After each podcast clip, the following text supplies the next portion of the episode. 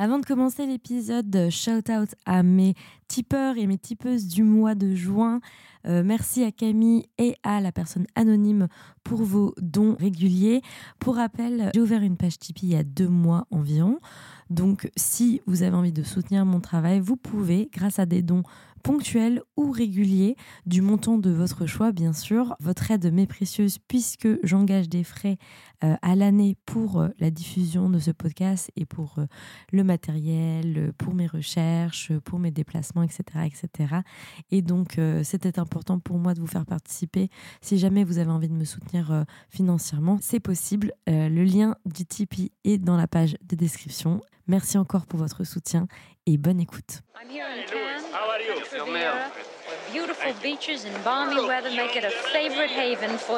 Donc là, on est dans le train, on va au festival et la tension monte. T'es là pour le festival? Cannes se réveille riche de 32 000 Viennent-ils chercher ceux qui descendent sur la côte? Alors, que pensez-vous du film? Ah bah, je m'en foutais complètement. Euh, il y avait euh, zéro Louis dans la salle, j'étais dégoûtée.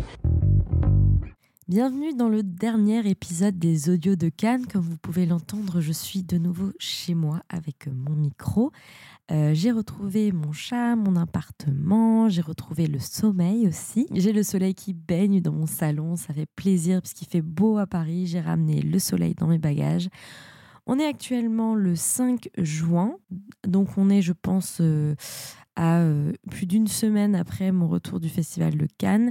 Et du coup, je me suis dit que ça serait super de vous faire un bilan, comme à peu près euh, tout le monde est en train de le faire, je pense, en ce moment.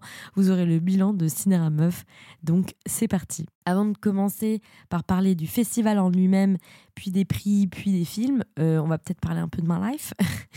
non, je sais pas. Mais en tout cas, j'aimerais revenir sur cette expérience qui a été de enregistrer au jour le jour des épisodes, voilà, sur ce qui se passe euh, euh, à Cannes. Certaines d'entre vous ont été assez euh, observatrices et a pu remarquer l'énorme influence, inspiration qu'a été Sophie Le Tourneur pour ces épisodes-là, puisque Sophie Le Tourneur elle a réalisé des, un film sur un festival de Locarno et elle-même se base sur des enregistrements qu'elle fait avec ses copines et tout pour pouvoir faire ses films, etc., etc. Et leur manière de parler est très réelle, très vraie. C'est vraiment des discussions qu'on peut avoir entre amis. Et donc, euh, c'est un peu quelque chose que j'avais envie de retransmettre, même si je franchement, quand j'ai commencé à avoir cette idée-là, je savais pas trop ce que j'allais faire. Je me suis dit, euh, je vais amener mes micros et puis on verra. Si jamais j'ai des opportunités euh, d'interview et tout, bah au moins j'ai mon matos sous la main et c'est parti.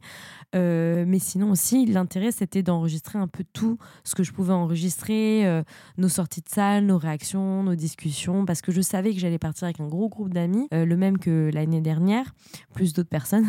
Et je me suis dit, bah, trop cool, c'est des personnes qui adorent le cinéma pas pour les mêmes raisons que moi, qui ont différents goûts. J'avais envie d'aller vers quelque chose d'un peu plus authentique, de dévoiler un peu euh, ma personnalité au travers de ce que je peux être vraiment de manière euh, quotidienne, c'est-à-dire euh, parler beaucoup de cinéma, même si en vrai, ce que j'ai montré, c'est vraiment un dixième de ce qu'on a fait et ce qu'on s'est dit au Festival de Cannes. mais voilà. Puis j'avais aussi une volonté de euh, d'étendre un peu ma ligne éditoriale euh, et aller vers quelque chose de plus spontané aussi, euh, sans chichi, sans écriture au préalable. et je pense que pour le coup, le pari est réussi. Mais n'hésitez pas à me dire ce que vous en avez pensé. bien évidemment, vos retours me sont précieux. Maintenant, comment j'étais avant le Festival de Cannes, mon, mon état d'esprit euh, alors, euh, pour ce qui est de la fatigue mentale et physique, il euh, faut savoir que le mois de mai était un mois très intense pour moi, autant du côté du podcast que du côté de mes cours, que du côté de mon job alimentaire. J'ai cumulé énormément d'activités en mai énormément de challenges aussi à relever. j'ai fait un épisode sur Kelly Ricard qui me tenait vachement à cœur, où j'ai fait pas mal de recherches. Et c'est un épisode qui vous a énormément plu. c'est celui où j'ai le plus de commentaires Spotify. Et Dieu sait que les gens n'ont pas encore le réflexe de faire des commentaires sous les épisodes, mais en tout cas, je vois que celui-ci euh, vous a donné envie de réagir, donc je suis très contente. Jeanne de, la chaîne Jeanne Lira a, fait euh, un, ciné-club euh, qui met en avant le travail des femmes cinéastes et elle m'a proposé de, de présenter un film. Donc j'ai présenté un film en mai à Paris, un film de Kelly Ricard, bien forcément pour aller dans la continuité du, du, podcast. Et puis aussi, bah, comme j'ai pas eu trop cours ce semestre parce qu'on s'est mobilisé pour, pour les grèves et les manifestations, bah, j'ai voulu rattraper certains cours en intensif. Euh, on a des cours d'une semaine du matin jusqu'à l'après-midi pour rattraper des cours qu'on n'a pas pu prendre dans le semestre. Et donc, du coup, c'est vraiment un cours condensé, euh, un semestre condensé en une semaine. Et donc, c'est très intense. Et j'ai surtout des cours très pratiques, donc du montage et de la réalisation, qui m'ont vachement fatiguée. Voilà. Et donc, c'est en sortant de tout ça que je suis allée au Festival de Cannes. Donc, j'étais déjà fatiguée de base. Et je me suis dit, oh là là, non.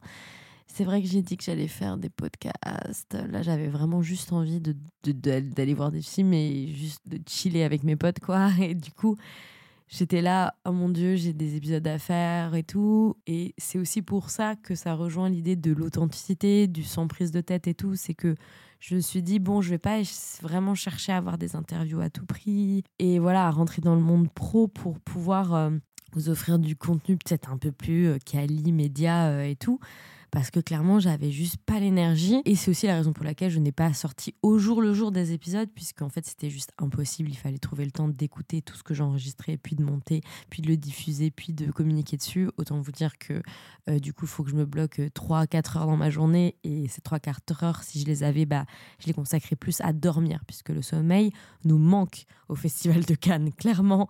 Donc euh, voilà, c'est un peu le mindset dans lequel j'étais et aussi dans l'état d'esprit euh, général de mon rapport au Festival de Cannes. Quand j'y suis allée l'année dernière, j'avais adoré. J'y suis allée que trois jours. J'avais vu plein, plein de films. Euh, j'avais vraiment les. Enfin, c'était une expérience vraiment incroyable parce que personnellement, moi, le Festival de Cannes, je l'ai jamais vraiment suivi.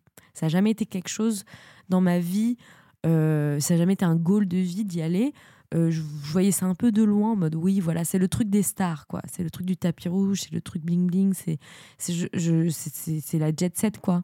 C'est c'est un peu ce que je me suis dit toute ma vie. Euh, du coup quand j'y suis allée l'année dernière j'y suis allée parce que mon, mon ancien coloc Maxime que vous avez pu écouter dans le podcast lui était déjà allé il m'a dit mais c'est trop bien mais c'est pas du tout ça vraiment tu vois plein de films et tout.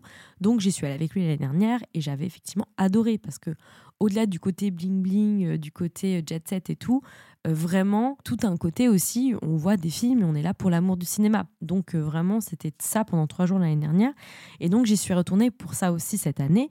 Sauf que, voilà, euh, les décisions prises dans la, dans la programmation du Festival de Cannes, comme on le sait tous, ont été un peu problématiques. On posait questions, notamment le fait qu'en film d'ouverture, on ait eu le film Jeanne Dubarry de Maïwen avec en star à l'affiche Johnny Depp. Ça, ça m'a vraiment, vraiment foutu le cafard, quoi. Enfin, c'était vraiment une annonce euh, complètement irrationnelle parce que bah, Maïwen, j'adorais son, son, cinéma au début, puis au fur et à mesure de ses prises de parole médiatiques, de son. Bah, elle a agressé aussi un, un, journaliste euh, puisqu'il a écrit sur, euh, sur Luc Besson. il avait fait toute une enquête sur les agressions sexuelles perpétrées par Luc Besson, qui est l'ancien compagnon ou mari de de, de Maïwen, euh, qui l'a défendu, du coup, son mari, euh, qui est un prédateur, elle l'a défendu corps et âme, euh, voilà. Et puis, du coup, je pense que le fait d'avoir Johnny Depp dans son film, c'est peut-être un choix artistique, mais c'est aussi un choix politique. Le fait d'avoir mis le film en ouverture est un choix politique également. Ça donne vraiment un message assez fort, je trouve, qui est un message assez négatif envers les femmes. Et pour moi, ça a été vraiment euh, juste un affront. Donc euh, aussi euh, pour avoir mis dans la sélection en hors compétition des, la série The Idol de Sam Levinson, même si j'aimais beaucoup le travail de Sam Levinson dans la première saison et un peu la deuxième saison d'Euphoria, il s'avère que ce qui a découlé aussi de ces, de ces expériences-là avec certaines actrices puis ensuite maintenant de ce qu'on sait euh, de, ce qui s'est passé sur le tournage de The Idol. Euh, je vous mettrai euh, dans la description l'enquête en anglais faite par le magazine Rolling Stone qui explique très bien en quoi cette série est très problématique, autant sur le fond que la forme. Voilà, donc d'avoir sélectionné ce film pour clairement attirer des stars et des influenceurs, c'est vraiment le but. Euh, faut pas croire aussi, je pense que le Festival de Cannes, en tout cas ceux qui, qui, font la programmation, donc Thierry Frémaux et, et euh, comment elle s'appelle? Iris Knobler, je crois. Je pense que c'est des motivations pécuniaires, vous voyez C'est des motivations euh, qui rapportent euh, voilà, de l'argent, de, des partenaires, des sponsors, des, stars, etc. Clairement. Mais c'est aussi un message très négatif pour les femmes, pour le travail des femmes, pour le corps des femmes, que d'avoir sélectionné cette série. Sachant qu'en plus, c'est une série, je veux dire, le Festival de Cannes, c'est un festival de cinéma. Je veux bien qu'on s'ouvre à d'autres médiums comme des séries et tout, etc. Mais il y a quand même d'autres euh, festivals dédiés aux séries qui seront peut-être un peu plus appropriés pour ce genre d'événement que le Festival de Cannes, qui pourrait peut-être laisser plus euh, d'opportunités à des femmes cinéastes qui, qui, ne sont pas dans des affaires compliquées euh, de mettre en avant leur travail. Je sais pas, c'est peut-être plus intéressant. On peut passer à autre chose maintenant. Tant vous dire que ce côté-là, euh, toutes ces polémiques, notamment aussi sur le film de Catherine Corsini, sur le film de Catherine Brea, qui d'ailleurs a fait un beat total, parce que clairement, enfin, je veux dire, ça a l'air vraiment claqué au sol son film, et puis voilà, de, montrer un peu, euh, valoriser comme ça la pédocriminalité, c'est pas, pas un gros délire, quoi, vraiment. Voilà, ça m'a globalement déçu. Euh, je me suis dit, oh là là. Est-ce que vraiment c'est important d'y aller? Est-ce que c'est pas bien aussi de boycotter le festival de Cannes? Bah, Mon mindset était un peu assombri par ça, par la fatigue, etc., etc. Mais bon, je me suis pas laissé abattre. Je me suis dit, tu pars avec tes potes, tu vas voir des, des films super cool et tout. Donc, c'est ce que j'ai fait. Et euh, pour le bilan personnel, euh, je trouve que au vu de, du palmarès de toutes les sélections, au vu de, de la quantité de films qu'il y avait dans toutes les sélections, notamment des films réalisés par des femmes, il y en avait beaucoup, je trouve, dans les sélections parallèles. Euh, il y en avait déjà d'ailleurs un peu plus dans la compétition que par rapport aux autres années aussi. Bon, on peut quand même leur dire ça, tu vois. Euh, j'étais un peu déçue de moi, les films que j'ai ciblés, en fait. Parce que je suis arrivée un peu en retard. je suis arrivée quelques jours après le début, puis je suis partie quelques jours avant la fin. Et donc, il y a plein de films comme ça que j'ai ratés et qui euh, potentiellement m'auraient grave fait kiffer, mais j'en parlerai un peu plus tard puisque je vais vous dire un peu euh, le palmarès féministe euh, du festival. Et du coup, j'ai vraiment loupé énormément de pépites, que, des films que qui m'auraient plu à 100%, etc. J'ai voulu suivre un peu plus la vague de la Palme d'Or aussi au début, donc vouloir voir euh, un peu plus les films de la compétition, chose que je n'avais pas faite l'année dernière. L'année dernière, j'ai vu surtout des films de la quinzaine et les films d'un certain regard. Et euh, cette année, je me suis dit, je sais pas, j'avais un, peu euh, cette envie un peu sportive de, de pouvoir, moi, essayer de cibler qui est-ce qui aurait la palme, quoi. Essayer de me faire mes petits pronos et tout. Et donc, je me suis un peu focalisée au début au film de compète. Honnêtement, j'ai été globalement un peu déçue ou je dirais, je trouvais que au-delà de certains films, il y en avait qui étaient extrêmement classiques, des films qui prenaient peut-être pas assez de risques, je trouve, pour mériter d'avoir une palme d'or. Euh, ou être euh, voilà ou mériter carrément d'être dans dans la sélection des choses qui étaient vachement soit des redites de, ce que faisaient les cinéastes déjà avant, soit des hommages un peu voilà mignons mais sans plus au cinéma, ou voilà juste des films un film historique qui clairement a été extrêmement classique et euh, pas très euh, ambitieux. Voilà, en fait, euh, à part quelques-uns des films qui ont été d'ailleurs, bah, qui ont eu des prix décernés d'ailleurs au palmarès, qui eux ont été vachement m'ont marqué aussi. Il y a d'autres films, beaucoup, je trouve, de la compète qui n'ont pas été, ouais, qui étaient un peu tièdes, quoi, voilà, qui méritaient pas forcément d'être dans la compétition officielle, finalement. Donc, hum, avis mitigé euh, sur euh, moi, mes propres ciblages de films. J'aurais peut-être dû faire comme l'année dernière, hein, voir plus les sélections parallèles. Euh, qui me challenge un peu plus. Des choses, voilà, des, premiers films, des, des, films avec des regards très singuliers, très différents. Enfin, voilà, je pense que c'est ce qui me plaît le plus dans le cinéma et j'aurais peut-être dû aller vers, vers, vers tout ça. Donc pour résumer, j'ai vu 18 films en 6 jours, ce qui fait une moyenne de 3 films par jour, ce qui est très honorable vu la fatigue dans laquelle j'étais à la base. Et euh, aussi, je m'étais fixé cet objectif-là euh, de 2 à 3 films par jour, aussi parce que l'année dernière, je faisais 4 à 5, voire 6 films par jour, enfin je, de 8h30 jusqu'à 22h, voire la séance de minuit. Et j'étais euh, complètement rincée de ces trois jours-là. Et je me suis dit, oulala, si tu fais ça en 6 jours, ça ne va vraiment pas du tout le faire. Donc euh, je me suis dit que j'allais faire ça pour profiter aussi euh, du côté plage en fait de Cannes, du côté on, on, on se la coule douce, on chill, plage, on profite du soleil et tout, chose que je n'avais pas faite l'année dernière non plus. donc je suis plutôt contente d'avoir gardé cet objectif-là, même si j'ai dû du coup faire des sacrifices sur d'autres films. Euh, mais clairement, le cœur y était, mais l'énergie était très difficile à trouver euh, pour moi euh, pendant ces, six jours à Cannes. Parmi les 18 films donc, que j'ai vus, 8 sont réalisés par des femmes. Je tiens quand même à faire un bilan un peu féministe de Cannes, puisqu'en fait le bilan est très très bon, trouve, non pas grâce à la Palme d'Or, mais aussi à travers les autres sélections parallèles. Donc, euh, pour parler du palmarès, comme on sait toutes et tous, euh, la personne qui a reçu la Palme d'Or du Festival de Cannes, c'est une réalisatrice française. C'est Justine Trier pour le film Anatomie d'une chute qui faisait partie de mes favoris que j'ai vu du coup et adoré vraiment. Ensuite, en Palme d'Or du court métrage, il y a aussi une réalisatrice euh, hongroise qui a reçu le prix pour son court métrage animation 27. Ensuite, euh, on a eu deux prix pour le meilleur documentaire, donc deux œils d'or pour deux réalisatrices.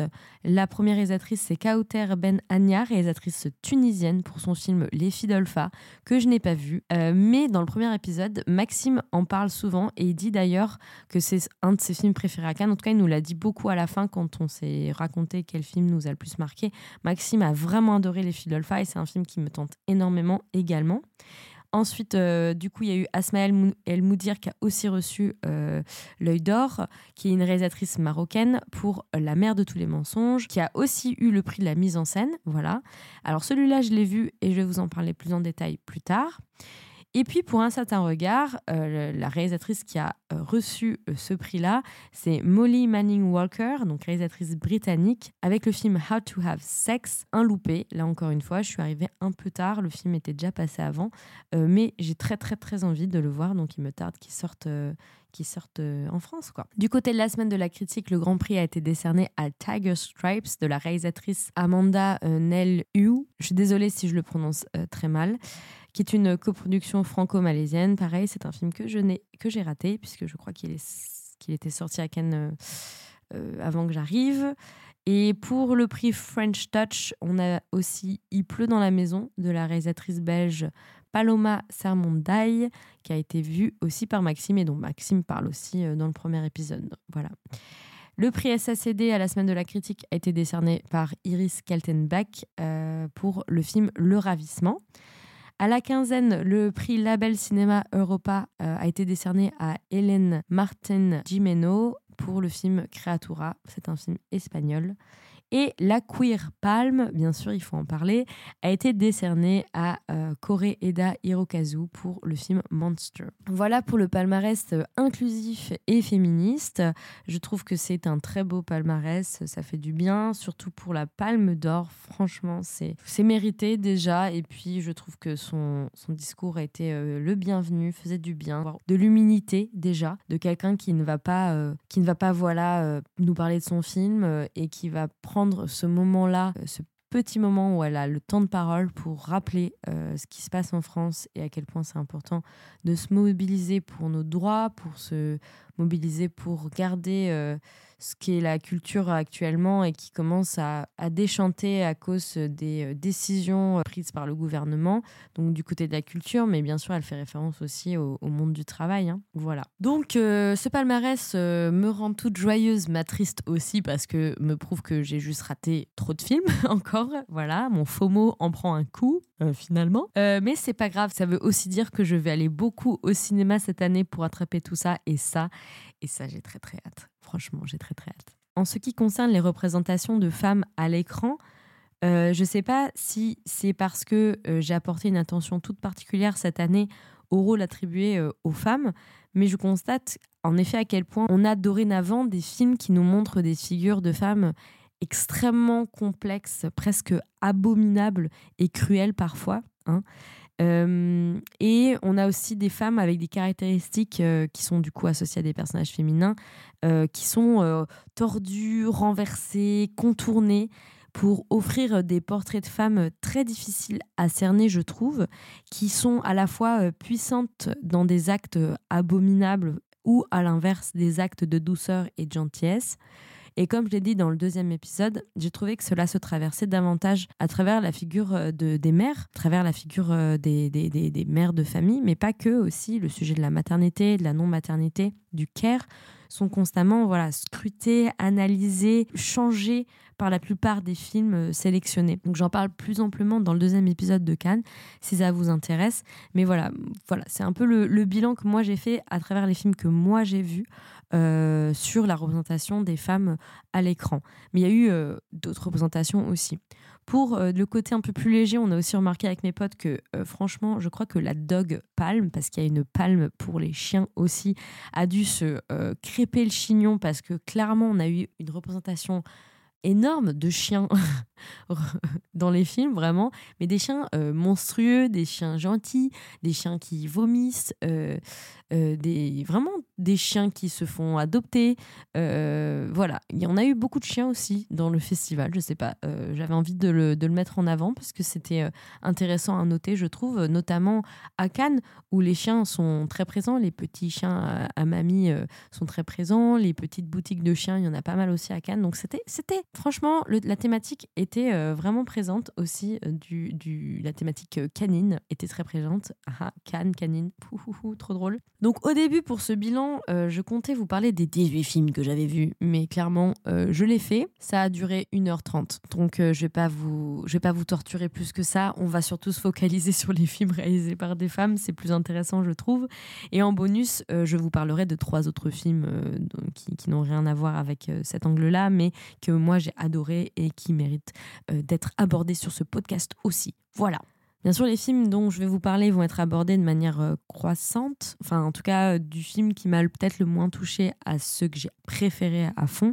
Le premier film dont je vais vous parler, qui est Le temps d'aimer de Catel Kiléveré, qui était à la sélection du Festival de Cannes dans la catégorie Cannes première. Et donc, Catel Kiléveré, c'est qui? C'est une réalisatrice française qui a notamment réalisé le film euh, Réparer les vivants et Suzanne. Le temps d'aimer, je l'ai mis en dernière position. Euh, non pas que c'est un film horrible ou mauvais, hein, vraiment pas. Mais disons que j'ai eu euh, quelques difficultés à comprendre où le film voulait en venir. Bon, pour résumer brièvement, Le temps d'aimer, c'est l'histoire de Madeleine qui élève seule son fils. Donc on se situe à la, après la Seconde Guerre mondiale, dans les années euh, fin 40, 50 et tout. C'est un film qui dure sur une vingtaine d'années où on la voit élever son fils, mais on, elle fait la rencontre aussi d'un homme qui est joué par Vincent Lacoste, qui euh, va l'aider euh, à dans ses difficultés. Ils vont se marier, ils vont construire des projets ensemble, etc. Mais son mari, du coup, a un secret que je vous dévoilerai pas, mais que je vous laisserai découvrir si vous voyez le film, qui va un peu assombrir leur vie idyllique, amoureuse, etc. C'est aussi un film sur la relation mère-fils, donc encore une fois une figure de mère assez complexe également. Donc ça, j'ai beaucoup apprécié d'avoir ce genre de, de représentation à l'écran. Ce que j'ai adoré en fait, c'est dès le début, la scène d'ouverture m'a vraiment touchée puisque on se situe du coup en scène d'ouverture euh, tout de suite à la libération de la France par euh, les Alliés, qui étaient donc des officiers euh, anglo-américains qui ont débarqué en France, etc., pour libérer la France. Et donc la scène d'ouverture, c'est des images d'archives de femmes qui se font embrasser par des officiers anglo-américains. Et puis aussi avec des images des femmes, cette fois-ci tondues et lynchées sur la place publique pour avoir eu des relations avec des officiers allemands. Donc cet enchaînement et ce montage est très intéressant puisque le point de vue, je trouve, est, euh, est différent de ce qu'on fantasme nous, de ce, de ce moment de la libération où les officiers euh, britanniques et américains embrassaient les femmes et tout le monde était heureux et content. Or là, je trouvais que elle avait chopé des images qui montraient clairement des femmes se faire embrasser de force par ces soldats, où le malaise est quand même très présent.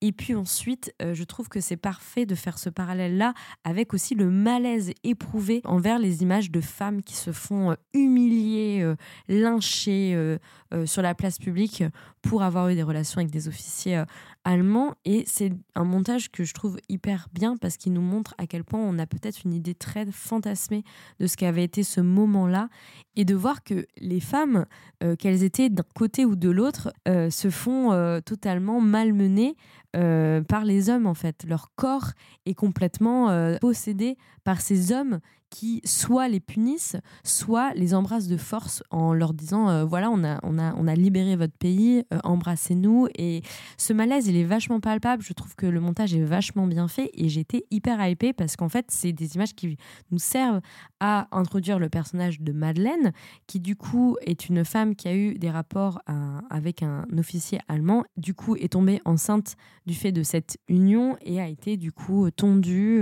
et humiliée à cette période-là. Donc, euh, j'ai trouvé que c'était bien parce que je me suis dit ah bah c'est cool, c'est un film qui va parler de ce sujet quoi. Il va parler de la condition des femmes euh, au sortir de la Seconde Guerre mondiale. ça va être super. Sauf qu'au bout d'un moment, en fait, ce sujet-là, il, il, est plus trop intéressant en fait pour, euh, pour la réalisatrice. Finalement, on va plus se concentrer sur le personnage de Vincent Lacoste et sur le, le secret que lui il a. Parce qu'enfin, bon, Madeleine, elle, elle va pas trop euh, dévoiler son secret euh, à son fils pendant tout le film. Ça va être le, le gros sujet. Mais donc, elle a, elle a ce secret-là à elle. Et puis, y a le secret de Vincent Lacoste qui lui prend un peu toute la place du film. Et c'est bien parce que c'est un sujet hyper intéressant également qui mérite d'être exploité puisque c'est une période très compliqué pour, euh, pour lui aussi à cause de ce secret-là. Mais du coup, on ne sait pas trop exactement si c'est l'histoire de Madeleine qui prime ou l'histoire du personnage joué par Vincent Lacoste. Finalement, ces deux histoires se rejoignent. Elle est bien faite aussi, mais je sais pas. Il y avait un, il y avait un côté où je trouvais que du coup, on n'allait pas au bout des deux sujets abordés finalement, en essayant de vouloir aborder plusieurs sujets. Et aussi, parallèlement euh, à ça, il y avait énormément euh, d'autres sujets, de sous-sujets aussi abordés. La relation mère-fils aussi, qui est euh, vraiment en filigrane dans le film, mais qui du coup apparaît voilà, à certains moments clés. et après, on oublie. Puis après, on se dit, ah oui, c'est vrai qu'il y, a son fils aussi alors que c'est quand même le sujet également. quoi. C'est aussi cet enfant issu de cette, de cette union euh, extrêmement taboue qui est, qui est là et qui, du coup, c'est la résolution de fin aussi. Enfin bref, je ne sais pas si vous arrivez à suivre ce que je veux dire, mais je trouve que le, le film s'éparpille vachement dans tous les sujets qu'il a envie d'exploiter. Et donc j'étais un peu à côté à cause de ça, mais je pense que c'est un film qui va quand même plaire au, grand public. Euh, autour de moi, il y a eu des gens qui avaient les larmes aux yeux et tout, donc c'est quand même un beau film, un beau film français, mais c'était un peu classique et un peu fourre-tout, donc euh, voilà. C'est pour ça que je l'ai mis en dernière position. Ensuite, j'aimerais parler du film qui a reçu du coup l'œil d'or, euh, La mère de tous les mensonges d'Asmae El Moudir, un film qui a été dans la sélection Un certain regard. C'est un film qui a reçu, comme je l'ai dit aussi, le prix de la mise en scène. Et effectivement, c'est une mise en scène totalement euh, singulière et très bien faite que nous propose Asmae El Moudir, euh, puisque elle se base du coup sur des histoires de famille où tout se centralise autour d'une même figure, la figure de la grand-mère, donc la mère de tous les mensonges encore une fois, l'histoire de la mère, euh, qui du coup a passé sa vie à mentir à ses enfants et euh, la réalisatrice va essayer de, de, de, de déconstruire tous ces mensonges-là pour pouvoir révéler euh, certains sujets, des sujets qui sont propres à l'histoire du Maroc. Et en fait, le problème qu'elle avait, c'était qu'elle n'avait pas d'image d'archives, elle n'avait pas d'image aussi de sa famille, puisque cette mère-là refusait de faire des photos, des vidéos et tout de, de, de la famille. Donc ce qu'a fait Asmae El-Moudir, c'est qu'elle a reconstitué toute l'histoire à travers des maquettes en papier mâché et des figurines d'argile qui représentent chaque membre de sa famille. Et elle les met en scène comme ça, en fait. Et c'est pas du stop motion, vraiment pas, puisqu'on voit la main euh, déplacer les objets, puis les personnages et tout dans la maquette. Mais il y a tout un montage vachement bien fait pour nous raconter l'histoire. C'est un montage très poétique également. C'est vraiment une mise en scène. Euh, je crois que je n'ai jamais rien vu tel dans le cinéma documentaire et c'est pour cela que le film mérite amplement ce prix-là. Ce prix Mais le seul souci que j'ai eu avec euh, le, le, film, c'est que euh, je n'arrivais vraiment pas à comprendre le lien entre les différentes personnes. ni les histoires et la chronologie des histoires. Parce qu'au début, elle nous parle de sa vie à elle, donc de la réalisatrice, d'une photo qu'elle a retrouvée qui euh, est censée la représenter elle, mais elle sait depuis le début que c'est pas elle sur la photo, et du coup c'est le premier mensonge qui la mène sur cette quête-là de vérité. Et puis, euh, au final, on, retourne un peu en arrière sur d'autres histoires familiales, notamment l'histoire euh, d'une tante qui a, été, euh, qui a été assassinée.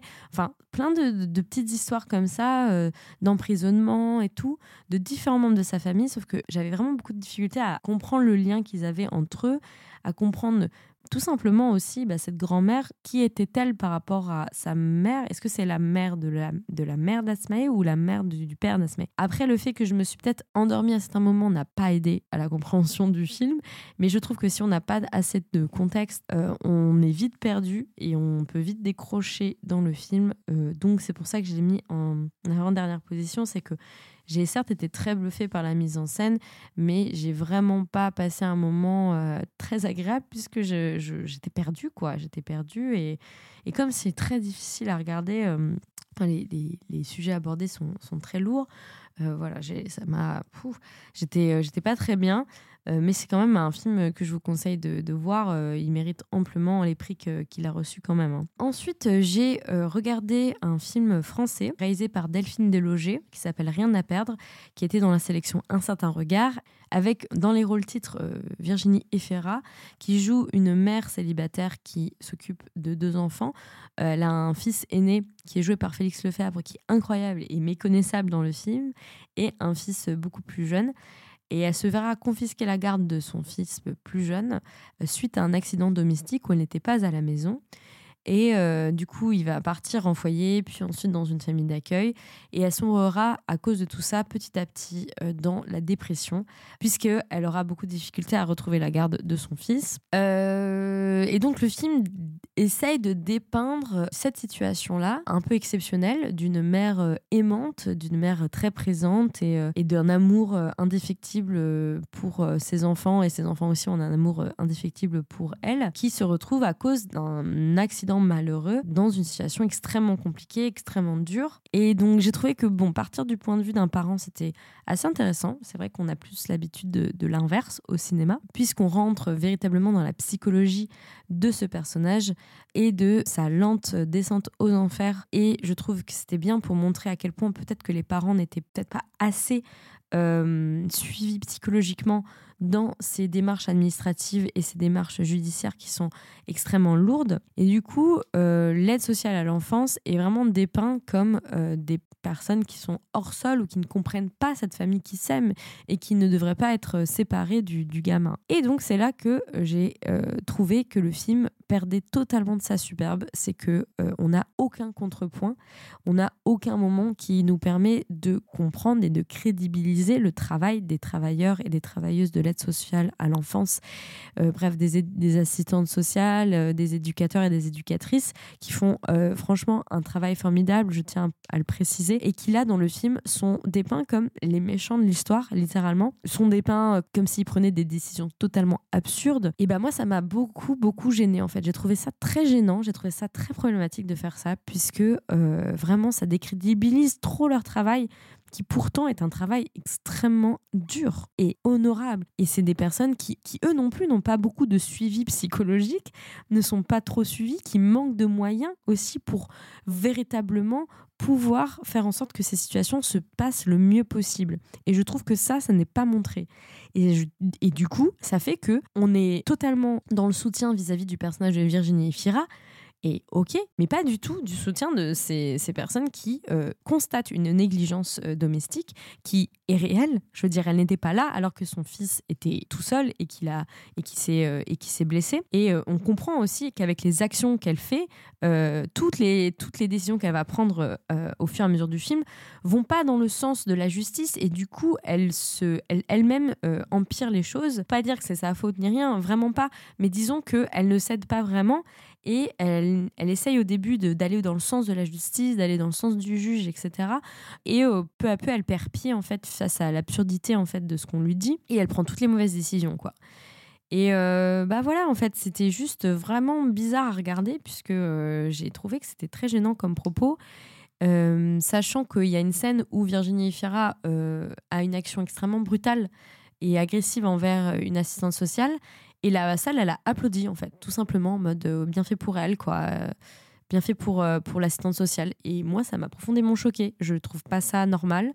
Je trouve, en fait, je trouve que le, le, le, le, film manque de nuances, manque de nuances très graves.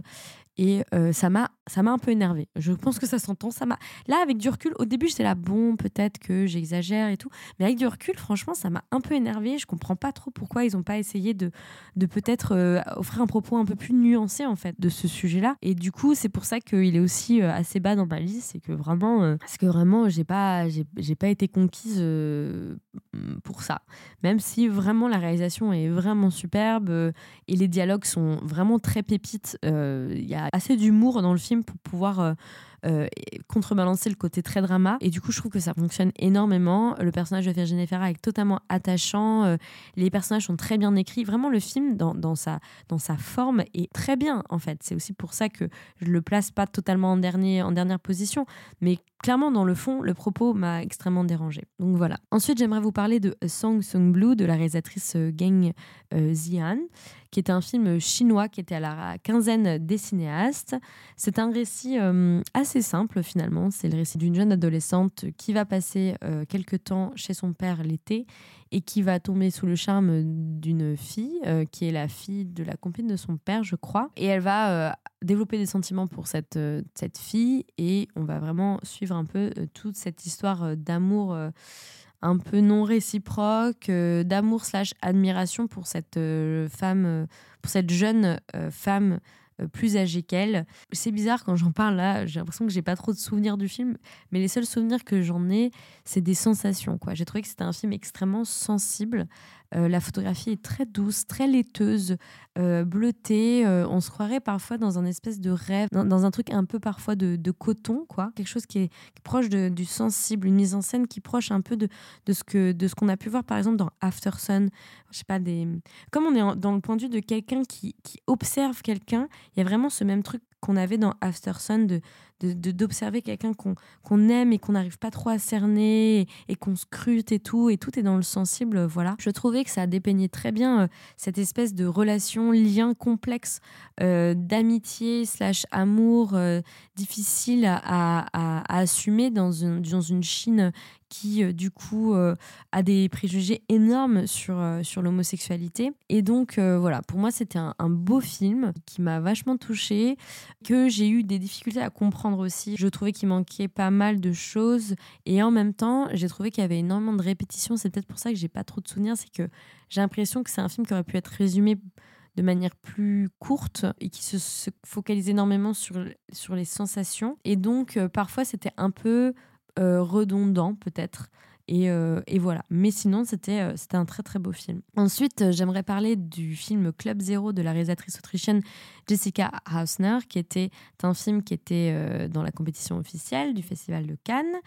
Un film assez attendu pour ma part, ne sachant pas la forme que le film allait prendre forcément. Mais pour vous raconter le pitch très brièvement, c'est l'histoire d'une bande d'adolescents, je crois que ça se passe dans un lycée, qui prennent un cours d'alimentation en pleine conscience qui est dirigé par une femme qui s'appelle Miss Novak et qui du coup peu à peu va se transformer euh, en un groupe euh, sectaire quoi sur euh, bah, l'idée du refus de s'alimenter quoi d'arrêter totalement la nourriture. C'est une un film qui présente une mise en scène très intéressante puisque elle est extrêmement travaillée très symétrique, très rigide, euh, avec des, une colorimétrie euh, assez économe, mais qui fonctionne, allant du, du, du, vert au jaune au blanc. Euh, et voilà, une espèce de, de perfectionnalisme dans la mise en scène qui suggère aussi, du coup, cette idée de, d'état de, contrôle et d'emprise dont sont victimes les enfants. Et c'est cette idée aussi de contrôle de son corps, de contrôler de ce qu'on, de ce qu'on ingère et de, ce que, de ce qu'on, comment on s'alimente. C'est quelque chose qui revient beaucoup dans la bouche de ces adolescents. C'est l'idée de vouloir contrôler absolument euh, leur corps pour pouvoir contrôler un peu leur vie. Euh, puisque on est face à des enfants qui ont des pour certains, ceux qui sont le plus, euh, on va dire, touchés par cette secte sont ceux qui euh, sont délaissés un peu par leur famille ou les familles les considèrent un peu moins, etc. Et du coup, cette espèce d'envie de, de, contrôle sur le corps fait totalement sens. Donc en cela, j'ai trouvé que les personnages étaient extrêmement bien écrits euh, puisque ça me montrait euh, assez bien comment est-ce qu'on pouvait être enrôlé dans ce genre de, de groupe sectaire, surtout quand on, quand on souffre soi-même, quand on a une fragilité psychologique de base ou qu'on est dans, très isolé de base. Il y a certaines situations du film qui sont très ironiques puisqu'on se situe dans un lycée d'élite, un lycée d'ultra privilégiés, qui du coup, forcément, ont des cours un peu ubuesques comme l'alimentation en pleine conscience. Je veux dire, personne n'a des cours d'alimentation en pleine conscience au lycée, je pense. Et euh, le fait que soit dans un lycée d'ultra riche, ça fait un peu sens puisque voilà, euh, c'est des lycées euh, avec des cours un peu expérimentaux comme ça, et où même les parents rejoignent l'idée que c'est important d'avoir ce genre de cours dans la vie, puisque c'est important de se poser les bonnes questions. Qu'est-ce que c'est finalement de s'alimenter en pleine conscience? C'est vraiment des préoccupations de, gens riches. Et je trouve que le film nous le montre très bien, nous montre très bien à quel point euh, c'est des personnes qui sont un peu hors sol, pas les enfants, mais surtout les parents ont élevé leurs enfants en étant eux-mêmes assez hors sol en fait, assez euh, en dehors de la société. Et donc voilà, j'ai trouvé que c'était euh, c'était un, film qui était euh, qui abordait ces sujets-là de manière correcte et la mise en scène est vachement bien aussi, vachement intéressante. Maintenant, bon, il y a un trigger warning au début du film puisque c'est un film qui parle de troubles du comportement alimentaire, comme vous pouvez l'imaginer. Et je trouve que pour des personnes qui souffrent de TCA, c'est un film qui est très difficile à regarder. Si vous avez souffert de près ou de loin euh, d'anorexie ou de bulimie ou de, de, TCA de manière générale, puisque euh, de manière personnelle, je n'ai pas souffert de TCA euh, dans des extrêmes. Je n'ai pas été anorexique ni boulimique. Par contre, j'ai eu des gros complexes dans mon adolescence. J'ai moi-même voulu contrôler mon alimentation à plusieurs reprises pendant des années, et ce depuis mon plus jeune âge. Et du coup, je souffrais peut-être un peu euh, de, ces, de, ces, de ces injonctions-là, moi aussi. Et j'ai souvent voulu contrôler mon alimentation quand j'étais adolescente en faisant des choix extrêmes. Euh, évidemment, comme eux font des choix extrêmes, ils décident de plus se nourrir, euh, tout simplement. Donc euh, voilà, les raisons qui sont relevées par les personnages pour, pour, faire cette secours, elles sont euh, assez simples. C'est euh, parfois une pression, comme je le disais, à la minceur, mais c'est aussi et surtout un refus d'adhérer de, à une société de surconsommation, à des préoccupations liées à l'avenir de la planète également. C'est des sujets qui reviennent pas mal dans le film. Et en cela, je trouve que le fait que ça se situe encore une fois dans un lycée d'ultra-bourge, euh, voilà, avec des familles, avec des grandes maisons, des piscines qui sont dans l'ultra-consommation, qui sont l'incarnation même, en fait, de ce que ces enfants euh, conteste, eh ben, euh, je trouve que ça apporte un propos euh, assez cool également. Maintenant, le film nous perd aussi puisqu'on ne sait pas trop où il se situe en fait. On ne sait pas si on nous parle des TCA, si on nous parle de la secte, etc. Le personnage principal qui est mis en avant sur l'affiche, c'est Miss Novak, et elle est vachement en retrait vis-à-vis de l'histoire. En fait, elle devient carrément un personnage secondaire. C'est pas elle qui vraiment est présente dans le film, même si ses injonctions à elle ces, euh, ces ordres qu'elle donne euh, résonnent à travers les agissements des autres personnages. Et donc, elle est quand même là, d'une certaine manière. Et c'est pour ça que Cléa, que vous avez pu entendre dans les trois autres épisodes, euh, m'a dit, et a une théorie qui est très juste, elle dit que Miss Novak est une allégorie, en fait. C'est une allégorie à, la société actuelle qui nous, qui nous oblige à contrôler ce qu'on mange, qui nous oblige à être mince, etc. c'est aussi une certaine forme de d'injonction à, à de soi-même faire des actions pour pouvoir euh, réagir face à, la crise climatique qui, est devant nous. Donc, eux ont choisi l'action la plus extrême qui est de, bah, en fait, on va carrément sauver la planète en arrêtant de manger, quoi. Et je trouve que c'est, elle représente vachement euh, ça, et je trouve que Cléa, elle a raison. Donc, euh, je, bravo Cléa, et, je, t'embrasse. Euh, donc voilà, c'est un film complexe, c'est un film difficile à regarder, mais qui, je trouve, a certains écueils aussi, puisque comme il veut s'éparpiller sur la secte et les troubles du comportement alimentaire, il va pas au bout de son sujet. J'ai trouvé que le film ressemblait vachement à ce que fait Ruben Oslund, qui d'ailleurs est président du jury du Festival de Cannes. Donc je trouve que c'est un film qui, qui collait forcément à son cinéma à lui.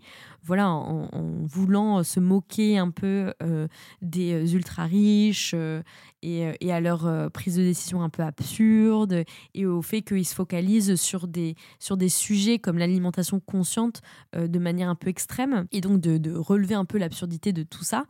Euh, mais c'est aussi un film qui, moi, je trouve dans la mise en scène, me rappelle énormément le cinéma de Harry Astor, euh, avec voilà cette, espèce de cette espèce de faux lycée, puisque il y a tout qui est un peu fait en, fake, un peu, on, est un peu dans un, on est hors du temps, hors de la planète. On ne sait pas trop où on se situe sur la planète, on ne sait pas trop où on se situe chronologiquement dans, dans le temps. Euh, et il y a, y a, vraiment des, des, des, objets comme ça qui sont utilisés, des objets de décoration qui, qui proviennent vraiment de, de, de l'invention même euh, du film, qui me fait beaucoup rappeler au cinéma de Harry en tout cas de ses courts-métrages par exemple. Et je trouve que le film aurait peut-être mérité d'aller un peu plus dans l'horreur, quitte à, parler de ce sujet extrême et d'avoir fait un trigger warning, d'aller vers quelque chose de, de, peut-être un peu plus malsain, je sais pas. Peut-être c'est une envie personnelle ou je sais pas, quelque chose qui, quitte à aller dans l'extrême, vraiment de, de montrer quelque chose de, Bon, il y a des passages qui clairement m'ont donné envie de gerber, mais peut-être appuyer un peu plus ce, côté-là et d'y aller franchement, quoi. D'y aller franchement et de. Parce que j'ai l'impression que le film voulait y aller franchement, mais. Euh, il n'osait pas trop non plus, en fait. Et moi, je pense que ça aurait été mieux d'oser et d'être un peu plus audacieux euh, dans le sujet. Ensuite, pour parler euh, un peu plus de films qui, pour le coup, ont été des coups de cœur, parce que là, on passe euh, vraiment du côté des coups de cœur, euh, j'aimerais parler d'un film français, cette fois-ci, avec Virginie Fira. vous avez peut-être entendu parler du film, puisqu'il est en ce moment en salle de cinéma. Je vais bien sûr parler de L'amour et les forêts de Valérie Donzelli. Alors, Valérie Donzelli, je l'adore. Je l'adore puisque je trouve qu'elle fait des films, des comédies. Non, elle fait surtout des drames mais il y a toujours de la fantaisie et de la comédie et de la légèreté qui euh, contrebalance un peu le drame de ces films et tout. Et c'est des, un style qui est très propre à elle. Et je trouve que c'est une, une cinéaste qui a une patte très singulière. C'est-à-dire, quand on voit un des films de Valérie Donzelli, on sait qu'on voit un film de Valérie Donzelli. Et ce que j'ai trouvé bien, c'est que le pitch du film, au début, m'a vraiment interpellée. Parce que je me suis dit, c'est pas ce qu'elle a l'habitude de faire, vraiment. Parce que là, on est vraiment sur une histoire euh, très dramatique qui euh, se poursuit dans un thriller psychologique. Et c'est vrai que c'est un terrain euh, dans lequel elle s'est pas encore euh, beaucoup immiscée. Et bah, pour moi, le pari est relevé vraiment puisque L'amour et les forêts, qui du coup est, pas, est sorti à, Cannes dans la sélection Cannes première, a été coécrit avec Audrey Diwan et se base sur un livre de Eric Reinhardt, qui à la base est un livre épistolaire je crois, épistolaire ou échange de mails, donc très difficile à adapter, et que Valérie Donzelli a vraiment su complètement euh, se réapproprier en changeant quelque chose, en changeant quelques paramètres, voilà, pour déjà incarner l'histoire à travers sa patte singulière à elle, mais tout en gardant et, tout en respectant l'âme du livre. Bon, j'ai pas lu le livre, mais bon, pour vous dire vraiment, honnêtement, euh, comment j'ai vu le film et tout, je n'ai pas vu le film au Festival de Cannes et je l'ai vu euh, une semaine avant, quelque chose comme ça. J'ai eu l'opportunité de le voir et du coup d'avoir un échange avec Valérie Donzelli et l'écrivain. Et du coup, lui, il disait que l'âme de son livre a été vraiment gardée, mais qu'elle a changé des choses pour pouvoir coller plus au style de la réalisatrice. Et c'est euh, vraiment réussi puisqu'il y a vraiment toute cette fantaisie propre à, la, au cinéma de Valérie Donzelli. Euh, voilà, avec, euh, je ne sais pas comment expliquer, des, quelque chose qui est un peu euh, des choses un peu bizarres, mais, mais poétiques. Euh, euh, un, film qui est un peu raconté à la manière d'un conte au début, avec un personnage qui a une jumelle, et du coup, il y a toute cette dualité, les, des jeux de miroir. En fait, le thème de la dualité, elle est, il est vraiment présent dans L'amour et les forêts. Et de partir, en fait, d'une histoire simple, d'une romance, de quelque chose qui est un peu léger, quoi, comme un, un film de Jacques Demy, une histoire d'amour, une évidence comme ça, et qui très vite bascule dans, l'horreur psychologique et dans, les dans l'horreur des violences conjugales. C'est un film qui, je trouve, ouvre vachement le débat aussi sur euh, les violences conjugales et permet de déconstruire certains préjugés qu'on puisse avoir, c'est-à-dire que les violences conjugales, c'est forcément des violences physiques. Or, là, on a majoritairement des violences psychologiques. Et voir comment tout ça se met en place, je trouve que ça en fait un film très actuel, très bien fait et vraiment mené de bout en bout euh, de manière euh, magnifique. Quoi. Le film est extrêmement coloré, la photographie est belle. Euh, et vraiment, vers la fin, on, vraiment, on se, on se, concentre dans une mise en scène qui est un peu plus vers les films de Hitchcock et même, je trouve, de, dans la forme, euh, ça m'a beaucoup fait penser à Stanley Kubrick, à Shining aussi, dans cette tension qui, qui, qui prend euh, de plus en plus de place et euh, dans cet endroit qui devient un, lieu, enfin la maison, un lieu qu'il faut absolument fuir, quoi. Ça m'a beaucoup fait penser à Shining, par exemple. Moi, je vous conseille d'aller le voir puisqu'il est actuellement en salle de cinéma. en tout cas, L'amour et les forêts, je suis très contente de l'avoir vu un peu avant le Festival de Cannes, mais je l'inclus dans la liste puisque il est sorti euh, théoriquement à Cannes euh, pour sa première euh, nationale. Et, voilà, du coup. Ensuite, j'ai voulu vous parler d'un film que j'ai adoré qui s'appelle Levante de Lila Ala. dont j'en parle beaucoup dans le deuxième épisode du podcast, donc je vais pas faire des redites forcément. Mais en gros, Levante, c'est un film brésilien. C'est un film qui a mis du temps à être financé et vous allez comprendre pourquoi quand je vais vous pitcher le film. Et pour moi, ça a été la, franchement, la séance la plus puissante du festival. C'est celle qui m'a émotionnellement le plus marquée puisque il y avait une telle ambiance dans la salle et j'y suis allée quand l'équipe du film est, est, venue présenter le film. Et euh, c'était, euh, j'ai jamais vu des, des personnes aussi euh, euphoriques de présenter un film quoi c'était une ambiance folle une, une ambiance vraiment d'équipe et donc les 20 ça parle de quoi? Ça parle d'une jeune euh, joueuse de volleyball qui, qui, joue dans un, dans un club euh, inclusif, qui va tomber enceinte et qui va chercher à avorter dans un pays où c'est illégal. Elle va ensuite euh, se faire cibler par un groupe de fondamentalistes qui vont tout faire, donc la menacer, faire du chantage, etc., pour l'influencer dans son choix et l'empêcher d'avorter. C'est un film avec une problématique totalement actuelle, puisque au Brésil, c'est interdit d'avorter, euh, mais actuelle aussi euh, si on le transpose aux États-Unis, où il y a de plus en plus d'États qui redurcissent euh, leurs lois concernant l'avortement, et l'avortement qui actuellement en France est encore toujours en débat pour l'inscrire dans la Constitution.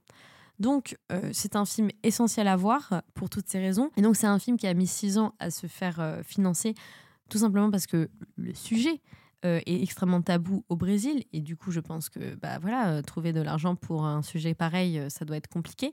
Mais aussi parce que je pense que le film euh, propose des représentations de genre à l'écran qui a pu peut-être déranger aussi, puisque euh, dans ce groupe de volleyball, on a des personnes transgenres, on a des personnes non binaires, on a des personnes homosexuelles, et euh, je pense que c'est des représentations à l'écran qui n'ont peut-être pas plu aussi, qui a fait que ça a freiné le financement du film. Et pourtant, Dieu sait que c'est tellement bien de voir ce genre de représentation à l'écran. Ça fait du bien, mon Dieu.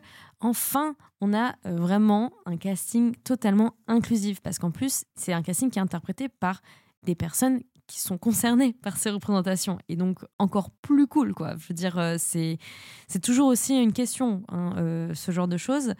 Euh, et donc, du coup, voilà, euh, le, personnage euh, grandit, évolue dans ce milieu-là, un milieu extrêmement sorore et avec un soutien indéfectible dans le milieu sportif, qui est un milieu normalement réservé exclusivement à la sphère masculine, etc.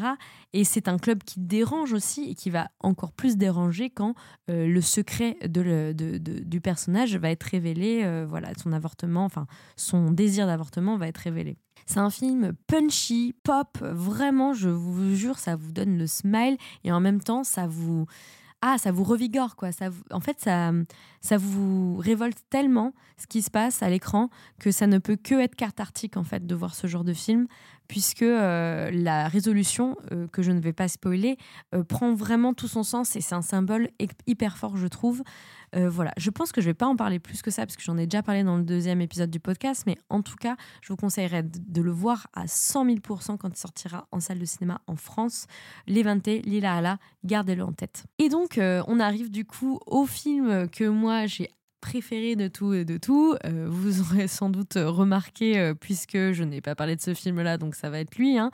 Euh, mais je vais vous parler d'Anatomie d'une chute de Justine Trier, qui est dans la première place, évidemment.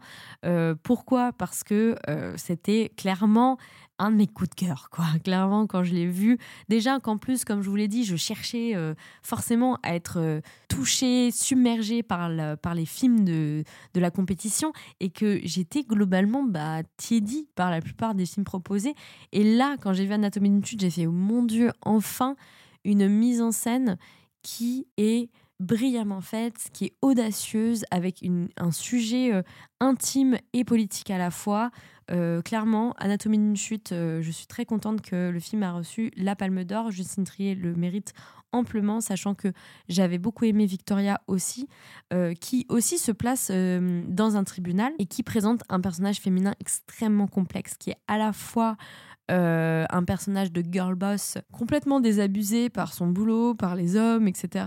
Mais à la fois, c'est un personnage qui a des gros défauts, qui a des grosses lacunes, qui a des préjugés également, ou qui n'est pas assez euh, déconstruite. Euh, et, c'est un personnage qui a du mal dans sa vie amoureuse, qui a du mal à garder son enfant, qui est hyper bordélique. Je trouvais que c'était un personnage déjà complexe à, à plein de points de vue dans Victoria. C'était bien à voir et dans Anatomie d'une chute, euh, qui est un film euh, sur l'histoire d'une femme qui est accusée d'avoir euh, d'avoir bah, assassiné son, son, mari.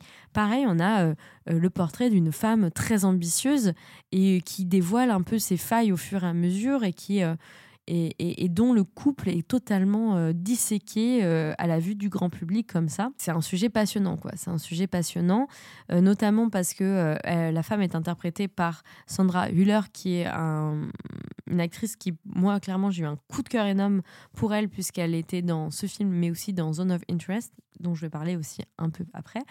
et qui est une, actrice incroyable. Quoi. Je veux dire, elle est à la fois douce, touchante, belle, mais pas totalement. Enfin, je trouve qu'aussi, elle représente une, un certain physique, coche forcément les cases des standards de beauté, mais pas totalement non plus. Je sais pas comment, je sais pas comment l'exprimer, mais voilà, cette espèce de beauté froide, un peu euh, visage fermé, mais qui à la fois, dès qu'elle sourit, elle s'illumine. Je sais pas comment expliquer, mais je, crois que j'ai eu un coup de cœur pour cette actrice aussi. Donc, Anatomie d'une chute, euh, encore une fois, je ne vais pas m'étaler plus là-dessus, puisque j'en parle aussi dans euh, le deuxième épisode où je parle du coup de la figure des mères dans les films que j'ai vus. Mais, mais clairement, Palme d'or amplement mérité, mise en scène maîtrisée, un, film avec aussi beaucoup d'humour, hein, pareil, d'humour un peu Moi, je trouve aussi ça fait partie d'une thématique euh, que j'aurais pu dire euh, dans mon bilan au début, mais clairement, enfin, je veux dire, euh, il y a énormément de films qui ont, eu des, un humour complètement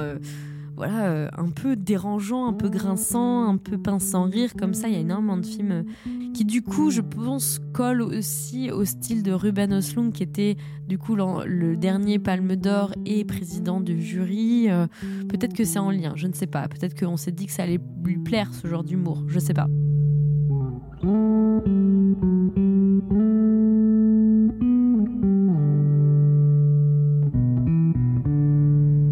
Ensuite, bah, pour terminer, j'aimerais parler de trois autres films donc, euh, qui ne sont pas réalisés par des femmes, mais qui m'ont quand même marqué, intrigué, intéressé en tout cas, euh, qui ont eu un, impact. Euh, le premier film dont je voulais vous parler, c'est le film de Hong Sang-soo qui s'appelle In Our Day. C'est le premier film de Hong Sang-soo que je vois. Il était à la quinzaine des cinéastes. Et autant vous dire que si j'en parle, c'est parce qu'en fait, je crois que c'est une mise en scène que j'ai rarement vue au cinéma, c'est-à-dire une mise en scène sans artifice du tout, quoi. Vraiment. Euh, bon, j'ai eu, vous allez entendre dans le dernier épisode, mais on a eu un long débat avec Armand sur euh, le sens de l'art, euh, etc. Mais aussi après, plus tard, lui pour lui, le film d'Ong Sang-soo n'est pas un film puisque en fait, il a, pour lui, il n'y a pas de mise en scène, il n'y a pas d'histoire. Et donc c'est c'est clairement un, un, argument que j'entends totalement, mais je suis pas totalement d'accord puisque je trouve que bah, c'est juste que Aung Sang-soo ne choisit pas le, la facilité, enfin si, il y a quelque chose de facile, euh, puisque c'est un cinéma très minimaliste, c'est des plans fixes avec des personnages dans le cadre qui parlent. Clairement, c'est que ça. Il n'y a pas vraiment de mouvement de caméra, si ce n'est quelques zooms de temps en temps, qui sont des zooms humoristiques et qui marchent vraiment bien euh, pour ma part. Mais sinon, c'est pas euh, une envie de pouvoir émouvoir le spectateur par euh, des chants contre chants, des gros plans sur le visage des personnages, par des mouvements de caméra. Il n'y a pas ce côté de vouloir nous divertir ni nous toucher par une sorte d'attractivité dans le cadre ou quoi. Et que tout, en fait, se repose sur le dialogue et les parallèles qui sont faits entre les histoires euh, je sais euh, que Aung San Suu, il a une méthode euh, de mise en scène qui est de vouloir mettre deux histoires en parallèle à chaque fois, créer une dualité, des échos, etc entre deux histoires qui se ressemblent. Et là, pour le coup, c'est la même chose. On est sur deux personnages qui invitent des gens à la maison. Euh, et en gros, c'est ça. Et puis, il y a des histoires euh, en parallèle de... Il y a un chat qui s'enfuit, puis il y a une histoire du gars qui a une, une, jeune fille qui le filme à la maison et qui reçoit aussi l'invitation d'un mec ultra fan qui arrive. Ils sont tous les trois. Et ensuite, ils jouent à, à un jeu d'alcool. Enfin bref. Euh, et c'est des histoires très simples. Je pense que c'est un cinéma euh, ultra minimaliste, mais tellement minimaliste que je pense que ça ne plaît absolument pas à tout le monde. Vraiment, il y a des gens dans la salle qui se sont barrés. Il y en a eu énormément. Et lui-même, il est conscient, hein, parce que quand il a présenté son film, il a dit euh, Je sais pas du tout quoi dire sur mon film. J'espère juste qu'au moins l'un d'entre vous va l'aimer. Enfin, c'est, je pense qu'il est conscient que c'est pas du tout accessible à tout le monde. Et pourtant, c'est marrant parce que son, cinéma n'est pas accessible et pourtant son cinéma est d'une banalité affolante, quoi. Vraiment. Il est très économe sur le montage, il y en a pratiquement pas, quoi. Et je trouve que cette simplicité-là, euh, elle dénote de ce qu'on a l'habitude de voir. C'est l'extrême inverse du, grand divertissement de, de cinéma qu'on a l'habitude de regarder. Et je trouve que rien que pour ça, ça vaut le détour. Et c'est la raison pour laquelle j'en parle, puisque c'est euh, clairement euh, quelque chose qui dénote. Et moi, ça me, plaît toujours quand c'est différent. Ensuite, le deuxième film bonus que j'avais envie de parler, c'est un, énorme coup de cœur qui a été euh, La fille de son père de Erwan Le Duc. Erwan Le Duc, si vous ne savez pas qui c'est, c'est le réalisateur de Perdrix, une comédie que j'ai adorée, que j'adore, j'adore, j'adore, qui fait partie de mes films préférés maintenant. Euh, et du coup, j'avais très très hâte de voir son prochain film. Alors, La fille de son père, c'est l'histoire d'un, d'un homme qui rencontre une femme et, avec laquelle il va avoir un enfant. Et cette femme va disparaître du jour au lendemain, va, partir. Et il va du coup élever sa fille. Et du coup, on, va suivre un peu le lien qu'il a avec sa fille. Donc, on se, on se retrouve une fois que sa fille a 18 ans, quelque chose comme ça, qui va partir du coup de la maison pour, pour voler de ses propres ailes, quoi et de voir euh, à quel point euh, cette, euh, ce changement, ce bouleversement de vie va faire ressurgir voilà, tout, tout, tout ce passif de, de, cette mère qui est, partie et du coup va montrer un peu le lien qu'il y a entre un père et sa fille.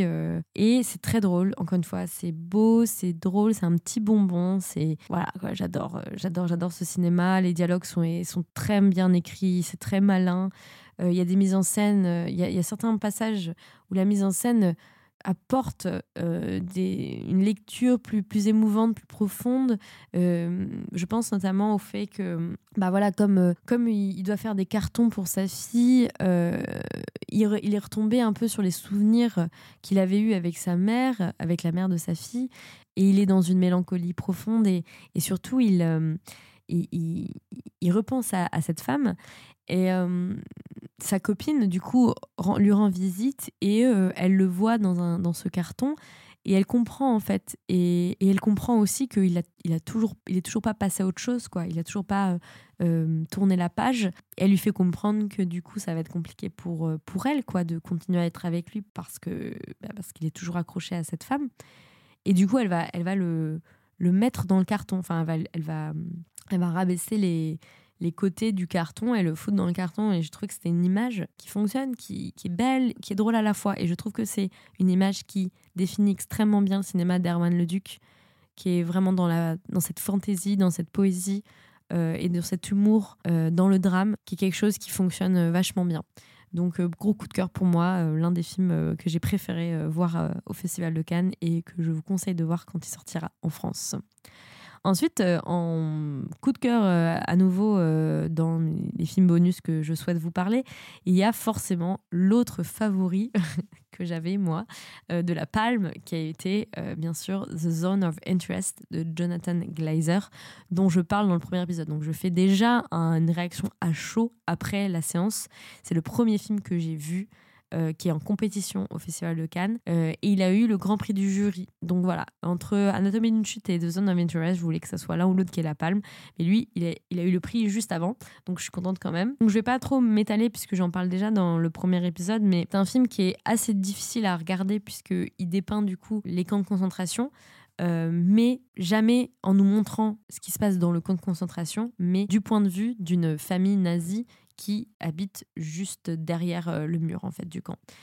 Donc j'en dis pas plus puisque toute la mise en scène tourne autour de euh, ce hors-champ, ce hors-cadre qui nous suggère l'abomination, euh, l'atrocité de ce que fut les camps de concentration et qui dénote totalement avec cette vie de famille paisible et idyllique que la mère de famille jouée, encore une fois par Sandra Hüller, souhaite faire, en fait, souhaite souhaite construire. Et enfin, je trouve ça vraiment malin, quoi, en fait, d'avoir. Euh, de, nous montrer euh, ce, moment de l'histoire qui a été forcément exploité par de nombreux cinéastes, mais sans nous le montrer et en le suggérant par le hors-champ. Et je trouve que c'est d'autant plus glaçant et horrifique de cette manière-là également. Donc voilà, euh, je ne vais pas euh, m'étaler plus que ça. Euh, je, vous, je, vous, conseille aussi de le voir pour, les âmes, pour les âmes sensibles. C'est un film qui est un peu difficile à regarder, même si je vous dis, il n'y a rien qui est montré vraiment. Mais c'est juste, ah, c'est juste vraiment glauquissime, quoi, en fait, la manière dont c'est mis en scène. Donc voilà, je pense qu'on peut s'arrêter là pour le bilan du Festival de Cannes, euh, qui a été pour moi un bilan euh, euh, plutôt positif vers la fin, un peu mitigé au début.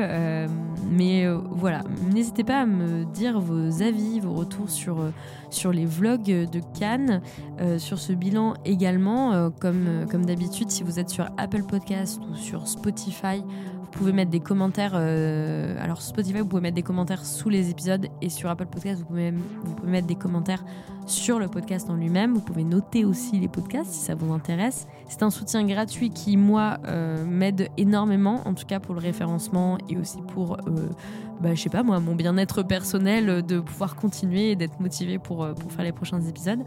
Je vais vous retrouver très très prochainement pour une interview qui sortira la semaine prochaine que j'ai réalisée il y a pas très longtemps, euh, avec une scénariste et actrice française.